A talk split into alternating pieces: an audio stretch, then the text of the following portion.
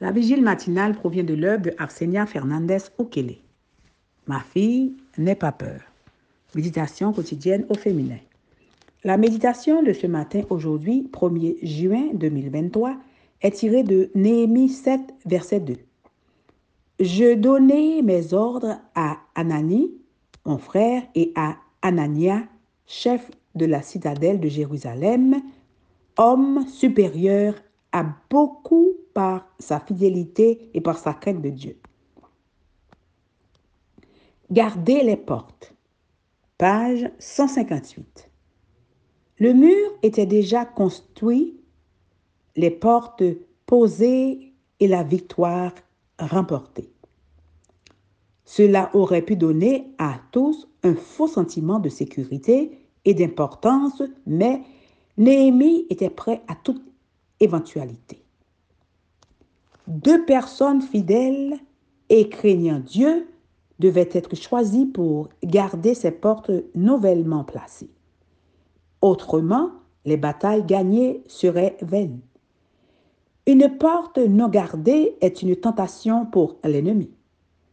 Quand nous remportons une victoire, nous pouvons la perdre plus tard, par manque de vigilance ou par excès de confiance.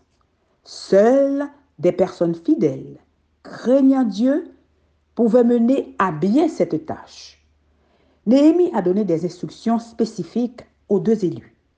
Garder les portes de la ville verrouillées jusqu'à bien après le lever du soleil, quand chaque famille sera réveillée, alerte et vigilante, et quand tous les gardes seront aux portes respectives à surveiller. Il n'y avait pas beaucoup d'habitants à Jérusalem, beaucoup d'expatriés étaient restés à Babylone et d'autres avaient élu domicile autour de Juda. Seuls quelques courageux et fidèles avaient décidé de vivre dans la petite ville peu sûre de Jérusalem. Des mesures de sécurité supplémentaires étaient donc nécessaires pour prévenir toute tentative d'attaque. Prenez des mesures supplémentaires pour prévenir les attaques ennemies contre votre famille. Gardez les portes et avenues des sens pour éviter que vos enfants ne soient distraits de leur mission. Offrez-leur un lien spirituellement sûr. Quelles sont les portes des sens qui ne sont pas gardées? Quels sont les points faibles de votre famille où l'ennemi pourrait attaquer?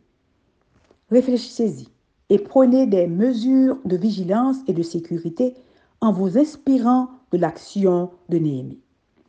C'est un crime pour les mères de rester dans l'ignorance concernant les habitudes de leurs enfants. Mère, jamais vous ne veillerez avec trop de soin à empêcher que vos enfants n'acquièrent de viles habitudes. Il est plus facile d'être informé concernant le mal que de l'éradiquer après en avoir fait l'expérience. Chaque chrétien doit être continuellement sur ses gardes et surveiller chaque avenue de l'âme pour laquelle Satan peut trouver un accès. Il doit prier pour obtenir l'aide divine et, en même temps, résister résolument à toute inclination au péché.